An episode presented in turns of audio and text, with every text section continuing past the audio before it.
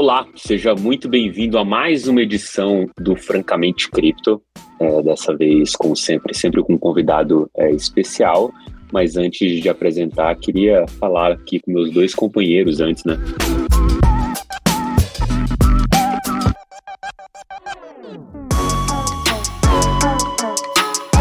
Primeiro, trazer o nosso comentarista de futebol aí, o Luca Benedetti. E aí, Luca, como é que foi esse final de semana aí?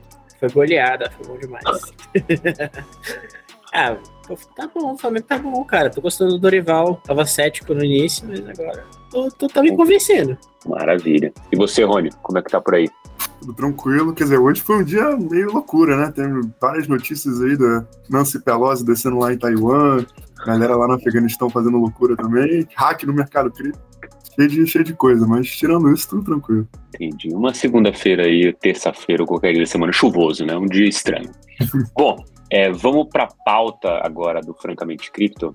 É, eu vou introduzir para vocês aqui o Paulo Davi, que é fundador de um projeto chamado Anfi. Você deve imaginar que tem a ver com DeFi, mas não vou é, apresentar ele é, aqui antes de fato dele se apresentar. Paulo, é, seja muito bem-vindo ao Francamente Cripto. Queria que você começasse falando aqui para o nosso ouvinte quem é você na fila do pão de cripto e como que você veio parar dentro desse mercado? É, bom, pessoal, meu nome é Paulo Davi, eu sou empreendedor há 10 anos no espaço de fintech. Desde o começo do ano nós temos construído a Anfi na Web3 e estamos explorando bastante ali em como transitar do mundo tradicional, das finanças tradicional, para esse novo é, modelo de negócio que existe agora na blockchain. Maravilha. É, Paulo, é, conta um pouco para gente o que, que a Amfi faz, em qual segmento desse é, do mercado cripto ela está, especialmente, é, acho que explicar um pouco do produto em si, porque acho que é uma das coisas mais interessantes que a gente pode trazer para o ouvinte. Fantástico, André. É, a Amfi ela nasceu para ajudar tanto as fintechs quanto os players mais tradicionais a construírem produtos financeiros dentro da blockchain. Então a gente começa por crédito, e a ideia é que a gente quer que milhares de empresas e pessoas é, se financiem através de operações que passaram pela blockchain, mas que não necessariamente é, a pessoa precisa saber disso. Então a ideia é usar o melhor da tecnologia para baratear custo, trazer mais eficiência, reduzir tempo e a gente poder impactar positivamente a vida de milhares de pessoas. Cara, tem, tem uma coisa que é, sempre me dá um pouco de dúvida, né? Ser um cara que veio é, de, de fintech, né? Então, assim, uma, um, um modelo talvez, beleza, tradicional não é, mas para quem está em cripto acaba suando com uma coisa mais tradicional de startup, né? E a gente sempre tem curiosidade de entender é, esse salto da Web 2 para a Web 3, assim, o que que muda, ou se muda alguma coisa no modelo de organização, modelo mental, modelo de negócio, né? O que que você sentiu é, de diferença nessa mudança aí quando você fez? Legal. Essa é uma baita pergunta, Tantra, basicamente a infraestrutura e aonde a gente desenvolve muda completamente. Então, enquanto na Web 2 a gente constrói dentro de um, é, um framework muitas vezes legado, dentro de uma visão é, mais centralizada, quando a gente constrói na blockchain é incrivelmente mais rápido para a gente poder não só construir os produtos, mas também é, fazer a composabilidade né, entre esses produtos na blockchain e outros protocolos e outros produtos que já existem. Então tem uma visão muito clara de aonde construir e como construir. É, a participação dos usuários também ela é completamente diferente, né? Enquanto na Web 2 a gente tem um modelo muito mais é, transacional, na Web 3 a gente enxerga um modelo muito mais de participação e de construção em conjunto. Então acho que a gente consegue é, entender bastante coisas diferentes assim na, no dia a dia de construção. Como nós viemos da Web 2, a gente aplica uma mentalidade de construção de produto e de negócio que aparentemente tem se mostrado muito vencedor também na Web 3, em que a gente aplica tudo que a gente já aprendeu de melhores práticas na hora de construir uma organização, né, um produto, uma experiência do usuário para os nossos participantes. Então, Acho que pegando as melhores práticas, a gente tem um, um campo de desenvolvimento incrível, como nunca antes visto, né? e isso é sensacional, usando ali melhores práticas para poder entregar valor para quem participa. Cara, muito maneiro. Eu queria pegar um, um pedaço da sua fala que você falou agora na, na primeira pergunta, que foi a questão do impacto positivo, né? Principalmente que DeFi pode ter aí no mercado financeiro e no mundo de modo geral, né? Um dos meus grandes sonhos pessoais aí é ver a população mesmo usando o DeFi para não ter que usar as, as, as, alternativas centralizadas, né?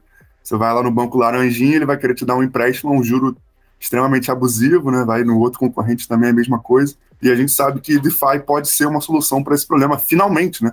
Um problema que a gente já tem há, há dezenas de, de anos, né? Muito tempo o mercado financeiro não era atualizado assim, né? As fintechs vieram um pouco para mudar isso, mas ainda está no meio termo. E, e eu queria entender melhor, né, como a Anfire ou até mesmo as suas aspirações pessoais, assim, podem ajudar a pessoa comum a ter acesso a esses produtos e como vai ser isso?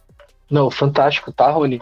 É, é o mesmo, a gente compartilha do mesmo sonho. É, eu diria até que o termo é, finanças descentralizadas talvez nem represente muito é, o potencial, o que a gente tem até falado muito, é finanças on-chain, né? então as finanças dentro da blockchain, e acho que a ideia é trazer na largada muito mais eficiência, reduzir custo, é, ganhar tempo, velocidade, é, vários benefícios né, que a, a, blockchain traz, além, é óbvio, né, da transparência e da visão de compartilhamento de dados, como isso impondera, impondera o usuário final. Então, todos esses benefícios são claríssimos e para onde o mercado é, tende a ir. Essa realidade nossa da Anfai, ela está muito mais perto do que a gente imagina. Então, acho que a ideia é justamente construir produtos que as pessoas consumam hoje. Então, acho que a ideia é, é, não esperar daqui a 10 anos, onde todo mundo tem certeza que o mercado de capitais, o mercado de crédito, o mercado financeiro vai estar, mas iniciar essa transição hoje. E então acho que a gente está nesse caminho e é bem empolgante. É uma grande época para se estar vivo e a gente tem visto coisas bem legais. E em breve é, as pessoas vão saber mais do que vai rolar. E um último ponto, tá, Rony? É, é bem incrível, dá bastante tesão ser brasileiro em alguns momentos. Né? Às vezes não, mas às vezes sim. E acho que é, um grande amigo meu me apresentou é, para um pessoal de Singapura que tem olhado muito o que está rolando no mundo inteiro. Né? E a visão é que o Brasil é um dos países mais bem posicionados, por que pareça, né, para que é, esse novo modelo de finanças on-chain aconteça. A gente tem uma adoção gigantesca né, de tecnologia nos serviços financeiros aqui no Brasil, muito mais do que na Europa, muito mais do que em partes dos Estados Unidos, muito mais do que em outros lugares do mundo. A gente tem um, um de muitos usuários né, de criptomoeda, de criptoativo, de produtos digitais, e a gente tem uma cena de fintechs extremamente poderosa, né, extremamente impactante, né, e quase todo mundo hoje em dia consome produtos financeiros digitais já no Brasil. Então, juntar toda essa bagunça é, tem tudo para dar um bom danado e acho que é, a gente vai viver em breve essas, é, essa mudança que você e eu tanto queremos. É, bom, ainda nessa linha, né, acho que uma das coisas que chamam bastante atenção da gente quando a gente fala de de finanças na blockchain, né, em como é, a gente pode ter, de fato, reconstruir né, várias primitivas financeiras dentro do, da, da blockchain, com contratos inteligentes, e como é, isso tudo con consegue conversar entre si, né, você consegue ter composabilidade entre essas aplicações. Eu queria entender é, se você planeja de fato se alavancar nesse tipo de coisa, assim, de, de, de utilizar a composabilidade ao seu favor para você conseguir construir serviços cada vez mais integrados e que você consiga de fato é, não só ter ali né, um ecossistema fechado, mas você consiga fazer um ecossistema de, finança, de finanças muito mais abertas. Com certeza, Lucas, acho que esse é o nosso grande objetivo e a gente já tem trabalhado muito forte nisso, né? E a composabilidade ela vem tanto na blockchain quanto fora no sentido de simplificar a vida do cliente e do usuário final para que ele tenha o menos, de, o menos atrito possível. É, então, eu posso tentar te dar até um exemplo. É, a gente é, tem uma operação em que a gente vai financiar uma empresa que financia a instalação de placa solar é, no Brasil. Imagina que toda vez que você instala uma placa solar na sua residência, né, você criou um equipamento, né, você instalou um equipamento que é, ele gera eletricidade e, eventualmente, essa geração de eletricidade gera crédito de carbono, por exemplo. Hoje, isso existe, né, já funciona há milhares, há, há, alguns anos aqui no Brasil. Então, a ideia é que essa geração de crédito de carbono, ela ainda não é utilizada de forma alguma como um produto, um ativo financeiro, mas imagina que existem N protocolos hoje na blockchain, até a empresa do SEO lá, o controverso SEO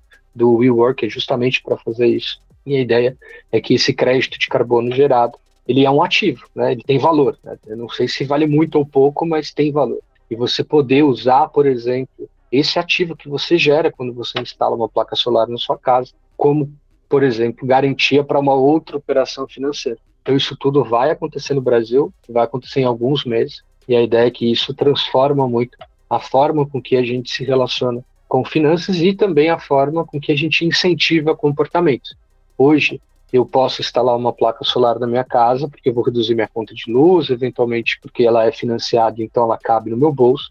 Mas quando eu tenho um ativo que gera valor e eu consigo usar esse valor também para fazer outras coisas, eu tenho um incentivo a mais para um comportamento que faz muito sentido. Então, é, essa composabilidade, né, não é a Anfai, não é a fintech que vai desenvolver um protocolo, por exemplo, de crédito de carbono global, mas já tem gente fazendo isso.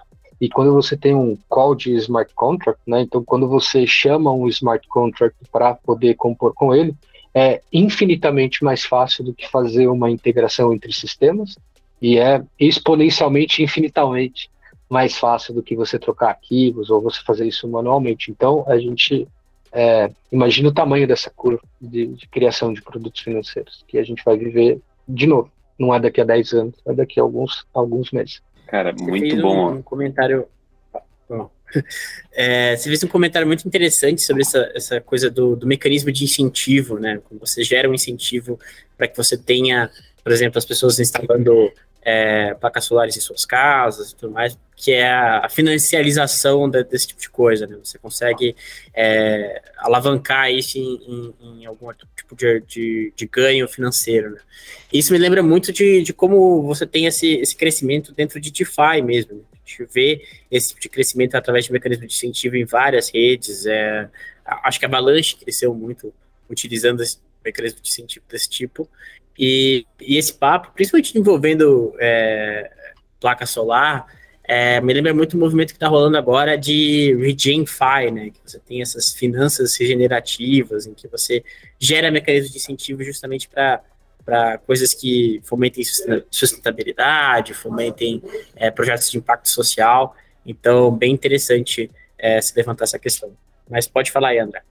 Beleza, eu queria é, só jogar uma pergunta, assim, tem algumas coisas que estão passando na minha cabeça, mas a gente está indo de uma maneira mais aberta, eu queria ir mais sharp aqui, direto ao, ao ponto, tentar entender é, esses cases que você citou, né? Beleza, você citou o negócio de placa solar, provavelmente você está falando de crédito para aquela é, startup que vai fazer isso. Naturalmente, quando a gente fala de crédito, tem um mundo é, aí a ser explorado, né? Você tem, primeiro, é, vários é, projetos, até próprio no mercado Bitcoin a gente tem uma iniciativa dessa de de tokenização desse tipo de crédito. E, obviamente, tem outras várias tentativas aí para você trazer esse ativo tokenizado e ter uma outra ponta onde vai é, adquirir esse crédito e tomar é, esse risco e, naturalmente, com retorno um pouco maior, dado o, a relação risco-retorno. Mas eu queria ouvir de você, é, Paulo, o que, que tem na pipe é, de crédito, se tem algum sweet spot nessa questão de crédito, quais são os desafios desse cenário do tipo, como que eu avalio o crédito de uma startup? Como que eu avalio se esse cara vai ser um bom pagador? Como que eu travo? Como que eu dou segurança? Porque na outra ponta, querendo ou não, se a gente está vendendo para um cara é, relativamente leigo, vai ter algumas coisas que ele pode deixar passar. Então, se você não fizer o crivo muito bem, você vai estar tá afetando, inclusive, a confiança, não só no seu trabalho da Anfai, mas no mercado inteiro como um todo, né? E aí é meio que uma questão de sei lá, o efeito da Luna, não foi prejudicial só para o Docon da Luna, assim, para o mercado inteiro ficou manchado isso. Então, qual que é a, primeiro, quais são os créditos que tem por aí por fora, como que você criva eles e como que você toma cuidado realmente para estar tá entregando um, um, pegando um bom cliente, entregando um bom produto? Fantástico, André. Poxa, e que pergunta complexa, né? Você acha que aqui a gente poderia ficar umas duas horas aqui falando só sobre isso e é bem, bem tesão poder discutir esses, esses assuntos. Crédito, você falou perfeito, vem de acreditar né, e vem muito de confiança. Então, no final do dia, é uma indústria que já existe, é quase uma das mais antigas do mundo. E hoje, salvo engano, né, a maioria dos balanços dos bancos nos mostram que quase dois terços né, da receita do banco, e salvo engano, o banco está ganhando bastante dinheiro nos últimos anos, ela vem de operações de crédito. Então, a gente poder construir uma visão né, de que esses, esse, essa geração de valor ela seja distribuída de uma maneira mais descentralizada é extremamente impactante e é como a gente enxerga uma evolução natural do mercado. O que a gente faz, principalmente na visão de Anfai e do que a gente trabalha com os nossos parceiros, é garantir que o que está sendo distribuído no mercado é, tenha um enorme alinhamento com o que está sendo originado e a gente consiga é, garantir que o que o investidor está comprando né, é exatamente o que foi veiculado e o que foi é, distribuído. Por que, que isso é importante? Quando a gente tem um produto em que tem um retorno maior do que o outro, é natural que a gente tenha diver, é, de, de, diversificação de risco, né? Então, um produto tem mais risco do que o outro, não quer dizer que um é melhor do que o outro. O que é muito importante é que você garanta que o risco que está sendo é, atribuído naquele produto de crédito corresponda a ele. Né? Então, o que a gente enxerga muito é, é trabalhar com grandes parceiros que tenham histórico, e a gente sabe disso no mundo de investimentos, que histórico passado não é garantia de performance futura, mas é um grande indício. Então, acho que é, na primeira visão que nós temos, é um pouco dessas é, fintechs, né, e desse modelo em que é comprovado, né, ele já fez milhares de operações, é, milhões de operações em alguns casos, então a gente consegue aqui garantir com muito mais, é, com muito mais detalhe de que aquilo vai performar de acordo com o que está sendo é, distribuído. Além disso, a visão de quem distribui ela é muito importante nesse momento, justamente para garantir que todo o processo, que toda a estruturação da operação aconteceu de acordo com o que foi combinado. Então, tem uma série de validações que a gente acredita que tem que ser feito, mas de uma maneira digital, eficiente, é, rápida. Então, é um pouco de como eu enxergo e eu não vejo o investidor, eu não acredito, pelo menos, tá, André? É uma opinião minha, que o investidor na ponta ele tem conhecimento suficiente de crédito para fazer análise de operações específicas ou até mesmo de fintechs específicas. Então é muito importante que ele entenda como que tudo aquilo foi estruturado, de como que aquele produto se comporta, para que ele possa tomar uma decisão, né, de conhecer e óbvio, né, conforme ele conhece o produto, ele consegue aumentar a participação dele é, é, nele. Então, uma baita pergunta, Tantra, e acho que quando você descentraliza, você empodera e por outro lado você traz mais é, atribuições. Então acho que tem toda uma construção que precisa ser feita, mas de uma maneira gradativa, né? Então acho que tem uma série de coisas que vão acontecer no mercado e cada vez mais o cliente, né, o, o quem nos ouve, o usuário final, é quem vai tomar a decisão de onde ele quer alocar o dinheiro dele. Cara, muito, muito legal aí. O que eu queria te perguntar é que você está falando muito também de velocidade de implementação e tem uma coisa que, que preocupa muita gente aqui, até o mercado cripto de modo geral, que é a questão da regulação, né? Como é que o regulador de cada país vai lidar com todos esses produtos que a gente está tentando gerar, por exemplo, esse de crédito de carbono, de painel de energia solar, eu sei que vocês têm coisa imobiliária também. É, como é que você vê isso aí, principalmente em Brasília, ou até mesmo em Washington? E você acha que isso pode atrasar muito o, os projetos de vocês, ou você acha que o regulador vai acabar é. se adaptando? Ô, Rony, é, sendo super transparente, eu não tenho nenhuma visão de, é, de Washington, então qualquer coisa que eu me arrisque a dizer seria meramente o que eu acompanho na mídia. É, por outro lado, eu conheço bastante bem o regulador, é, tanto a CVM quanto o Banco Central no Brasil. E assim, eu falo isso também sem medo de tomar nenhuma pedrada aqui. Eu acho é, inacreditável o trabalho que eles têm feito no Brasil para desconcentração bancária, para fomentar fintechs. Eu falo isso com a minha experiência. Lá em 2014, quando eu construí minha primeira fintech, o Banco Central, a gente saiu na capa do Estadão ali, no caderno de economia, e nos altos dos meus 20 e poucos anos, eu fui convidado para ir numa reunião com o Banco Central, né? A gente entrou na sala, tinham acho que 18 pessoas na sala, é, e desde daquele momento, né, a gente estava com investidor, estava com advogados, etc. É, o Banco Central sempre foi extremamente aberto para a inovação que acontece no Brasil. E nunca vou me esquecer da frase do, do, dos diretores do Banco Central que estava aquele dia, né? O resumo da ópera foi: a gente quer que esses modelos floresçam no país da melhor maneira correta, sem prejudicar ninguém. E desde então, é, a gente enxerga né, que tem uma desconcentração bancária. Né? Antigamente, 80% do mercado era concentrado em cinco bancos: né? no laranja, no vermelho, no outro vermelho, no azul, enfim. E hoje se eu não me engano, já está perto de 60. Então, assim, não é que mudou da água para o vinho, mas está mudando né, relativamente rápido.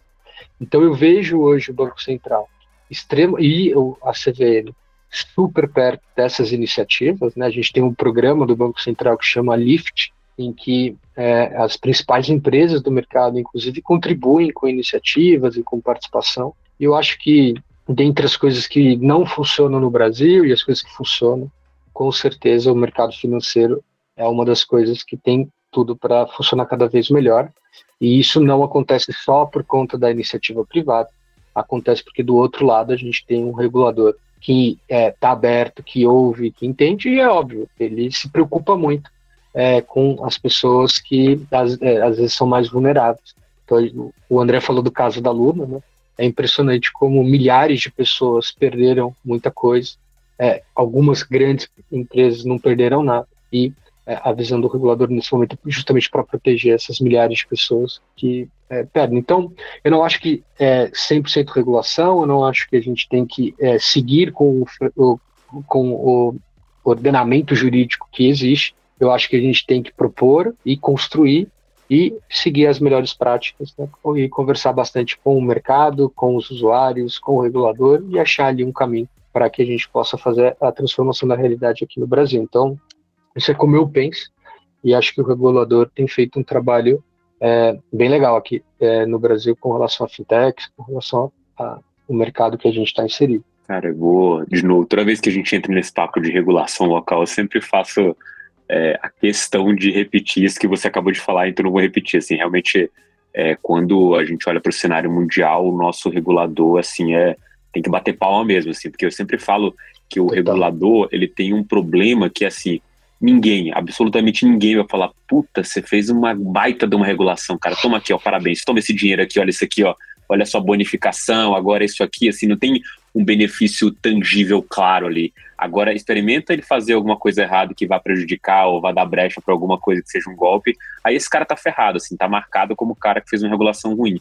É a, é a famosa é, operação não assimetricamente positiva ou assimetricamente negativa, né? Se der certo, ok, beleza. Então tem uma disposição ali realmente, uma, é, uma questão é, de, de realmente tentar regular e talvez um papel, uma vontade ali muito grande, que eu acho que toda vez que a gente tem a oportunidade, dado que a gente está nesse mercado aqui, que é extremamente novo, sempre falar e enaltecer o regulador local, justamente por isso, esse cara está no caminho certo, e a gente viu isso, é, é, acompanhou essa história um pouco é, de fintech, né, e até com os, alguns marcos regulatórios que o BC fez, e inclusive essa chamar para conversar, né? Acho que entender o que está acontecendo é muito é, interessante para esse cara. Inclusive, a minha pergunta vem um pouco nessa direção, né? É, no, no evento da, da Valor Capital, é, o Roberto de Campos Neto comentou um pouco sobre essas possíveis disrupções que a gente possa é, ter no mercado. E, e para ele, é, dado que ele conhece muito bem o processo dessa originação de crédito, né, ele fala, cara, eu vejo como esse negócio é arcaico e alguém precisa fazer alguma coisa é, nessa direção. Do ponto de vista tecnológico, é, a gente vê inúmeras possibilidades aqui, principalmente se a gente estiver usando é, blockchain cripto, tokenização de modo geral. Mas é, como você está por dentro desse, é, desse negócio de geração de crédito, quais são os desafios aqui do ponto de vista. É só regulatório? O regulador vai querer entender no detalhe como isso funciona? Ou tem uma questão prática de atores da rede aqui como um todo que vão impedir ou que é, precisam fazer parte e ainda estão muito atrás de conseguir aderir ao blockchain? Não, total. André, essa é uma pergunta também bastante complexa. Eu diria que do ponto de vista regulatório, o Brasil está suficientemente maduro para que a gente possa é, ser o país de vanguarda né, de tokenização de produtos financeiros e distribuição através de um caminho digital. É. O que pega talvez seja uma visão mais de negócio, e aí eu vou tentar é, explicar um pouquinho, mas talvez seja complexo. Então, se eu estiver falando muito technicality, você me dá um corte aqui e fala, porra, Paulo, fala português. Mas pensa que o processo de originação de crédito hoje de uma fintech, ele já é digital. Uh, se você solicitar um empréstimo dentro do aplicativo do seu banco, ou com uma fintech, ou você gerar um produto, já acontece hoje no ambiente digital. Só que todo o processo de distribuição desse tipo de ativo, ele ainda acontece de uma maneira é, manual. Então, eu não vou fazer juízo de valor sobre alguns ativos digitais que existem, né? É, mas quando a gente pega, por exemplo, é, um mecanismo de solidariedade ou eventualmente todo um processo de precatório, são processos que não são automatizados. Você precisa fazer uma validação jurídica, eventualmente, de um protocolo, ou entender ali como que aquele mecanismo vai funcionar de solidariedade. Então, na minha leitura, tem uma complexidade por si só para que isso vire um bom produto digital. Quando a gente entra numa operação de uma fintech em que a originação ela já era digital, a distribuição dessa operação para o mercado, ela acontece de maneira manual, então é o inverso. Então você tem que montar um veículo de investimento, né? Você tem que montar uma operação estruturada, você precisa contratar advogado, você precisa validar. Isso tudo demora tempo, é manual, você fala com as mesmas pessoas, então você não consegue distribuir digitalmente uma operação originada digitalmente. Então, a grosso modo, você origina digital e imprime no papel. É isso, é assim que o mercado funciona e não é só no Brasil, é quase que no mercado mundial de capitais. Quando a gente origina digitalmente, estrutura digitalmente e distribui digitalmente, que é o que a gente se propõe a fazer na Anfai, que eu acho que o mercado Bitcoin é um dos players mais bem posicionados do mundo para ser esse puxador dessa cadeia toda, a gente tem aqui um potencial enorme né, de você saber, ele não ponta, pô, eu quero comprar aquela operação ou aquele risco, você já consegue fazer isso de uma maneira muito mais próxima da originação você sabe, né? Quando você vai no mercado, você aperta o tomate e você sabe se você quer comprar aquele tomate ou não. Porque você está fazendo isso aqui na hora. Você não fala assim, ah, daqui a seis meses eu vou comprar o tomate da direita a hora que eu entrar no mercado. É difícil você comprar um tomate desse jeito. E aí o que, que você faz? Você precifica esse risco. Por isso que é caro. É um dos motivos de por que é caro. Além de ser ineficiente. Né? E aí tem muito gasto no meio que não precisa. E a gente encarece o produto. Então, quando a gente automatiza essa distribuição, a gente abre uma nova etapa do mercado. Então, eu diria que o problema para que isso aconteça, ele é muito mais o nosso tempo, ele é muito mais um problema de negócio, de tecnologia e de estruturação digital, do que propriamente regulatório ou falta de apetite né, do mercado para esse tipo de coisa. Então, acho que temos uma grande oportunidade na mesa, né? E agora é a hora disso, disso ser construído. Cara, não sei se vou te ferrar mais uma coisa, mas eu acho que eu tenho uma pergunta igualmente complexa as outras duas que eu fiz aqui, mas estou bastante curioso é, com a sua visão sobre isso.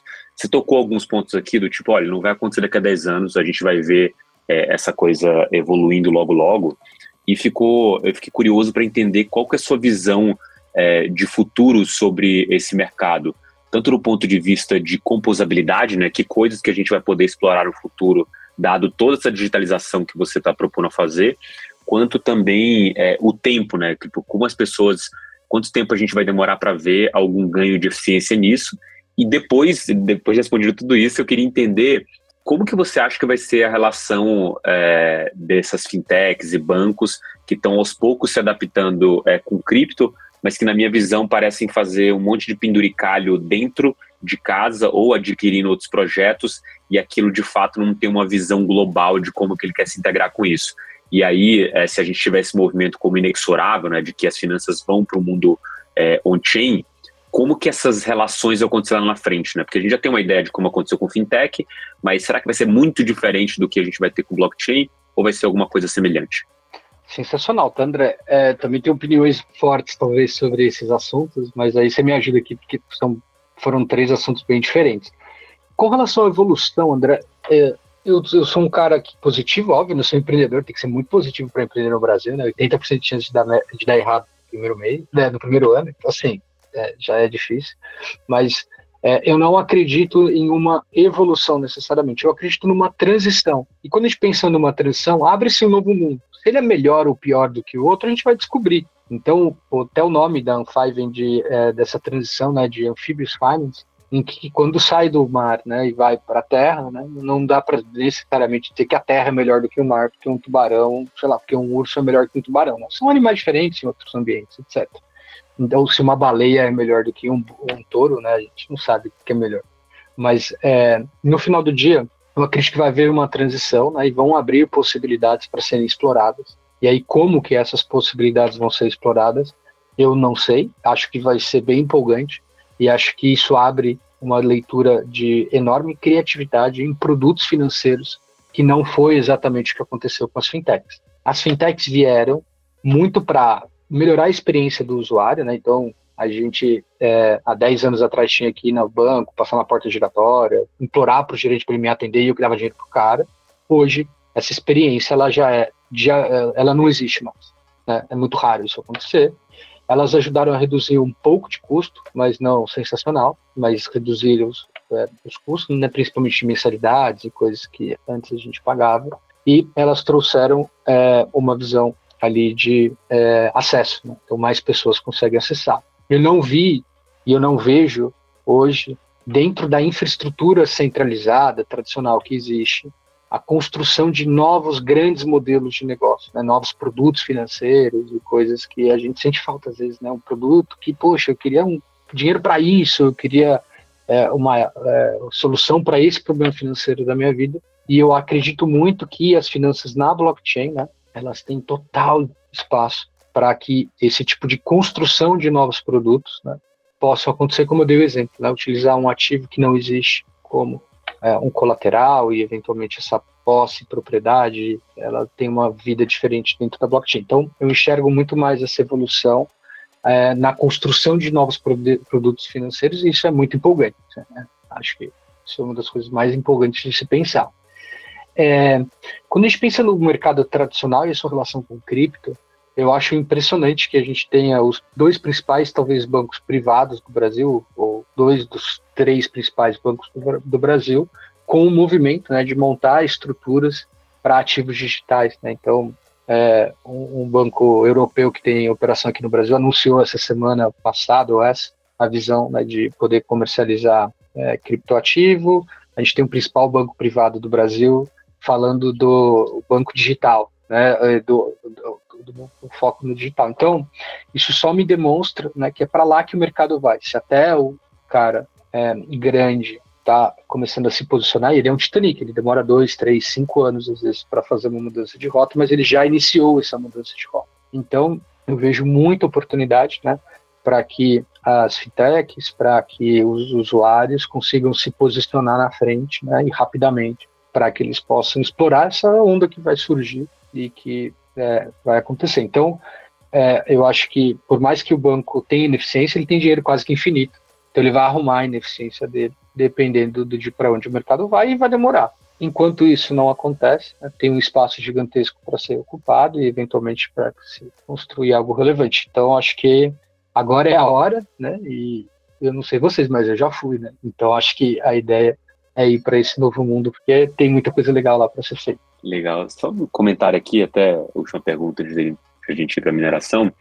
É, tem uma coisa que quando a gente olhou, é, olha com bastante carinho essa questão de finanças on-chain, que é a questão da composabilidade, tal, do API e tudo mais, e eu lembro muito é, como as fintechs na época que começaram a surgir, falou assim, olha, esse cara vai botar um desafio gigantesco é, no, na centralização dos bancos, né, nessa concentração, na verdade, é, na mão de poucos bancos, né, que foi esse dado que você trouxe aí, que de fato melhorou, mas parece uma inovação meio incremental, né? Não sei se de alguma forma estamos chegando num turning point em que aquilo vai explodir, você vai perder a concentração. Não parece ser o caso, parece que é, pouco a pouco as fintechs foram conquistando, e todo aquele papo de open bank que a gente ouviu, ele não se transformou da maneira, ou não aconteceu da maneira que a gente pensou, né? Ou pelo menos que foi vendido lá atrás, que uma conta só, você teria conexão com todos os bancos, seria avaliado, seria um ecossistema muito mais integrado. E quando eu olho para é, finanças on-chain, eu vejo é, essa possibilidade que essa coisa do Open Bank se torne verdade usando blockchain. Eu queria, eu queria só uma, uma, sua visão sobre isso. Assim, faz sentido esse negócio na visão que vocês têm? E você acha que todo mundo vai sair ganhando de fato? E a gente vai trazer mais eficiência para o sistema como um todo? E é, aumentar o bolo, não só dividi-lo é, melhor, ou não? Na verdade, isso aqui vai ser destruidor para o é, bancão que sempre usou uma lógica centralizada. É, é uma ótima pergunta, tá, André? E também é bem complexa. Eu diria que, assim, do mesmo jeito que você usou o exemplo do Open Banking, eu vou fazer um contraponto usando o exemplo do Pix. Você concorda comigo que o Pix ele trouxe um ganho de eficiência é, enorme para o mercado, né? As pessoas que pagavam TED, enfim, e uma agilidade muito grande, inclusive mudando o modelo de negócio, né? em que a maquininha do cartão de crédito antes era quase que monopólio, e hoje a gente tem novos modelos de negócio, né, em que o lojista consegue ele ser o empoderado ali, ele ser quem decide para onde que ele vai se financiar. Então, o Open Banking é algo que ainda não aconteceu, tem uma agenda do Banco Central, acho talvez de implementações, mas o Pix aconteceu. Por que, que o Pix pegou e o Open Banking não pegou? E a minha visão jamais é algo que eu estudei isso para falar, então é, tem aquele disclaimer, né? Não considere isso um, nada que não a opinião do Paulo, mas acho que a ideia é que os usuários não veem hoje vantagem no Open Bank e os usuários veem vantagem em mandar um Pix. Por que, que o usuário não vê vantagem em, é, sei lá, ter uma única conta e compartilhar os seus dados e etc? Porque isso não traz para ele uma redução de custo ou não traz para ele uma visão né, de um produto que ele acessa de uma maneira que ele não acessaria se ele fizesse com o banco dele.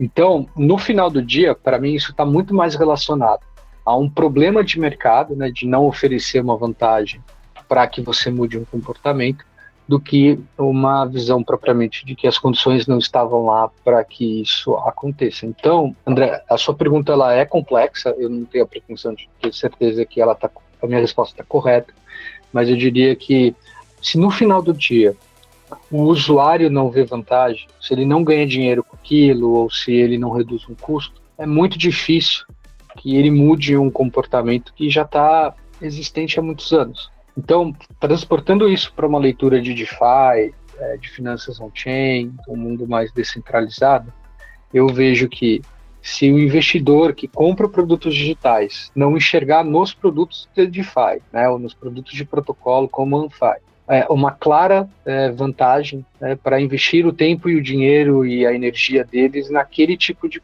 é, ativo. E da outra ponta, né, as fintechs, as startups, os, enfim, quem opera produtos de crédito, não enxergue nem DeFi uma alternativa para reduzir custo, melhorar a experiência do usuário, etc., não vai aderir, né, não vai é, adotar. Então, eu tenho uma leitura até mais pragmática sobre tecnologia, né? e a tecnologia boa é aquela que a galera usa. A tecnologia que a galera não usa não é tão boa, na minha visão.